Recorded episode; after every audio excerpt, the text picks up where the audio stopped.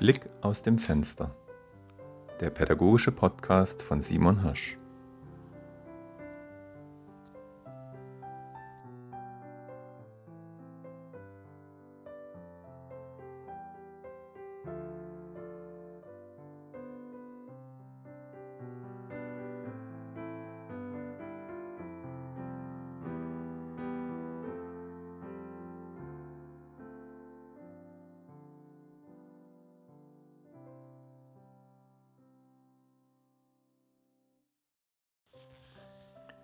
Der Kaffee.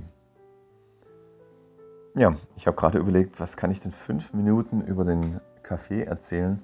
Eigentlich ist es äh, doch viel schneller erzählt. Er nimmt ja nicht so einen, einen wesentlichen Raum ein, aber der Kaffee ist eben für mich nicht nur ein Getränk, sondern auch ein Zeichen, eine, eine Struktur.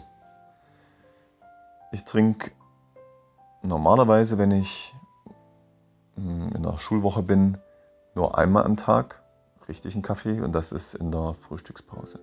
Also der Kaffee ist streng verbunden mit ich habe Pause und ich trinke den Kaffee auch immer gleich. Und das ist das, das Wesen dieses Rituals. Also er wird von unserer Sekretärin gemacht. Die hat das gut raus, dass er nicht zu stark, zu schwach ist. Also er schmeckt mir dort wirklich sehr gut. Er ist im Sekretariat in Cannes, wird er angeboten. Und ich gehe ihn also regelmäßig holen. Das sieht dann so aus, dass ich, wenn Frühstückspause ist, ich meine Tasche in das Lehrerzimmer stelle, meine Brotdose raushole, meine Tasse aus der Küche nehme, aus der Teeküche. Das ist auch eigentlich immer die gleiche Tasse. Ich denke, die meisten Lehrer machen das so, dass sie ihre Lieblingstassen haben. Also ich hole immer die gleiche Tasse, das ist eine relativ große, wo viel reinpasst. Gehe dann damit ins Sekretariat, fülle mir dort Kaffee ab, mach, Tee, äh, mach Milch dazu. Meistens äh, ergibt sich ein kleines Gespräch mit der Sekretärin oder mit anderen Kollegen, die auch Kaffee holen oder vielleicht schon im Sekretariat sind.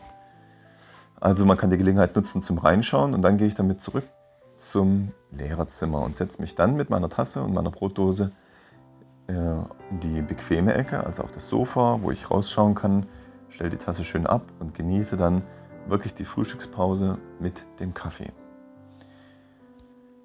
Jetzt gibt es die Sonderfälle. Sonderfall 1 ist, es ist äh, Hofpause, auf der ich Aufsicht habe. Dann äh, ziehe ich mich natürlich vorher an, nehme aber auch die Tasse, gehe ins Sekretariat und nehme also die Kaffeetasse mit auf den Hof, wo ich sie dann geschützt hinstelle und dann dort eben meinen Kaffee trinke, aber auch in der Frühstückspause. Äh, Ausnahmefall 2 ist, es ist Hauspause. Dort versuche ich dann, äh, die Kinder toben ja dann durch die Gänge und im Klassenzimmer herum und ich muss im Grunde im Klassenzimmer bleiben.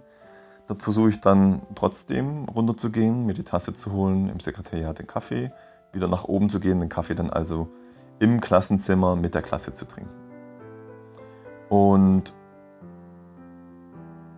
eigentlich gibt es ansonsten keine Sonderfälle. Ähm, ja, weil ich ungern auf den Kaffee verzichte. Auch wenn ich nicht direkt bräuchte, also es ist jetzt nicht so, dass ich dann danach mich energiegeladener fühle oder erst dann wach bin, aber er gehört einfach dazu. Er ist äh, das Getränk, das, das mir signalisiert, es ist Pause. Und deswegen schmeckt er mir wahrscheinlich auch umso besser und ja, also ich genieße den eigentlich jetzt selten in anderen Momenten, also dass ich den mal zwischendurch trinke oder wie ich es bei anderen Kollegen sehe, dass dann die Kaffeetasse äh, halb ausgetrunken irgendwo im im Klassenzimmer auf dem Tisch steht, weil man nicht dazu gekommen ist, ähm, sondern ich räume auch den Platz ein, ja. Frühstückspause, nur du und ich und die, die Brotdose. Und ja, das ist meine Pause. Und ich finde, ja, ich bin sowieso ein ritualisierter Typ. Also ähm, das, das hilft, wenn man nicht nur Rituale entwickelt, wo man sagt, ja, zu der Zeit mache ich das, sondern wenn man die Rituale auch ausschmückt, wenn man also ähm, ja, nicht, also an dem Ort eine bestimmte Sache macht oder eine Sache sich gönnt oder eine kleine Schokolade immer als Abschluss von XY, ähm, wo man sich dann darauf freuen kann, oh ja, jetzt hole ich mir wieder den Kaffee, das ist dann auch so was Alltägliches, was Einfaches, wird dann zum schönen Anlass, wird zu etwas, auf das man sich freuen kann. Der Kaffee. Das war Blick aus dem Fenster, der pädagogische Podcast von Simon Hirsch. Bis zum nächsten Mal.